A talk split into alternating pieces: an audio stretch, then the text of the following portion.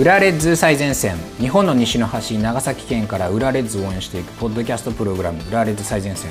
会員制ワークスペーススコラ中の人が孤独にしかし熱くお送りしていきます。えということで9月18日ですね J リーグ第29節が行われました裏レッズ対セレッソ大阪、えー、ホーム埼玉スタジアムでしたけれども結果2対0坂田ゆきがね決めてくれました。えー、このね2対0っていうスコアなんですけれどもあのこれ以上に浦和レッズが非常に良かったなという印象です。で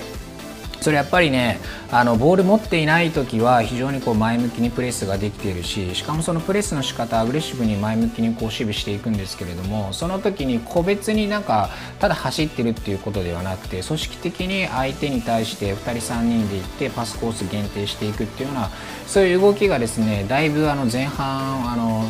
リーグの、ね、前半よりもできてる印象ですね。それからもう一つはねボール持ってる時もあのねみんなでこうパスコースを作ってあげようっていうふうなそういう動きができています。で特にその江坂と小泉っていうのが前にいるんですけれども実質的に今の裏レッズってあのゼロトップみたいな感じであの江坂がフォワードの位置に入ってるんだけど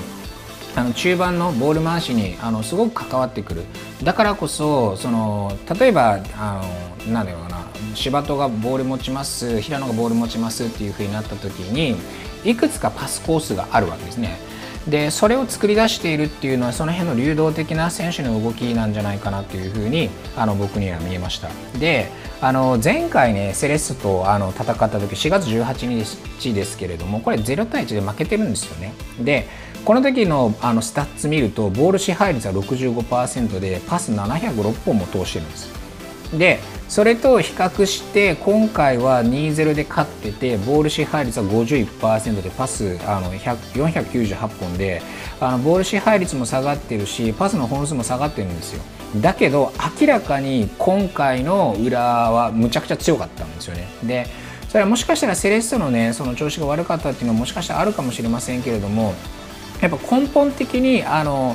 前1回やったそのセレッソのホームでやった時とはあの裏のねやっぱり攻撃のスタイルそれからチームがどういうふうにこうボール回していくか守備していくかっていうところが全然こう変わってきたなというふうに思いますね。であの前回戦った時はチャンスシーンってねやっぱ相手がむっちゃ引いてて右からクロス上げてなんかコオロギで点数取るみたいな、まあ、その時選抜無糖でしたけどなんかねそういう風な感じも完全に向こうのディフェンスが下がりきった後になんとか右からクロス上げてヘディングでシュートを決めましょうこぼれ球なんか点数取れるかなみたいなそういう風な感じなんですけれども今回2点ともですよね。あの自分たちは前に動きながら逆に相手は後ろに下がりながらその中でチャンスが作れているしその中であのゴールが決まっているわけですここはね全然違っているところだなっていうふうに思いましたそれは縦パスの入り方とかやっぱちょっと違うのかなと思う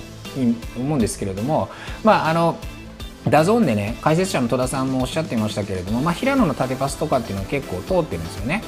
えー、でこれはやっぱり平野がボール持った時にそのボールを保持するためのパスコースっていうのも用意されてるんだけどもう一つはリスクを冒してチャンスを生み出すパスコースっていうのを前線の選手が作ってるわけですよね。例えば1点目もそうなんですけれどもあれも結構リスクあるパスを関根に通してそこからあのシュートがうまく決まってるわけですよね。しかもやっぱりこれも自分たちは前向きに動きながら相手後ろ下がりながらなのでそこでやっぱり江坂っていう非常にクオリティ高い選手があそこにいるっていうことのあのなていうのかなメリットが最大限に生かせるようなそういう形で点数を取ってるわけですだからここはねやっぱりその前回セレッソとやった時と大きく違うしあの今の浦和とそのシーズン序盤の浦和のどこがどういうふうに変わってたかっていうのをあのビビットにこうクリアに分かるその対比だったなっていうふうに思いますね。であのまあねやっぱり今のこの裏レッズのサッカーこれやっぱりね序盤僕第1節の FC 東京戦見てあ今年の裏は全然違うなっていうような感じだったんですけどその後なかなかそのイメージするような攻撃ができてなくて、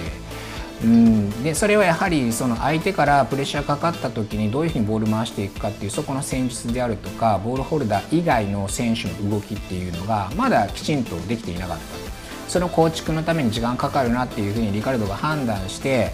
じゃあその中でどういうふうに点数を取られずに勝ち点を積み上げていくかっていうことの判断があったような気がするんですよね。だから非常にその何て言うのかな時間稼ぎをリカルドはしたような気がします。あの序盤戦非常に内容が良くなくてもうどれぐらいかなあの5月6月7月。なんだ FC 東京戦で見せたあのサッカー幻だったのかなとか思ったけれどもあのそうではなくてこの本当に自分たちが求めるサッカーをやっていくにはちょっと時間かかると。時間かかるけれども勝ち点を落とせない。じゃそのためにリアルに勝ち点取りに行くためにはちょっと守備的に一旦行って、えそして練習の中で普段の練習の中で自分たちのサッカーっていうものをどういうふうにやっていくのかということを選手個々に、えーと、浸透させる。そして必要な選手が集まる。その時間をあの勝ち点を落とさずに来たっていうのはあのねリカルドが非常にやっぱいい監督なんだなっていうことがあの証明されてるんじゃないかなと思います。はいそれでは皆さんね今回の裏とセレッソ戦どういうふうにあの見ましたでしょうか。またねルヴァンカップですぐセレッソと対戦するのでそこでもまたちょっとね見てみたいなというふうに思います。それではまた。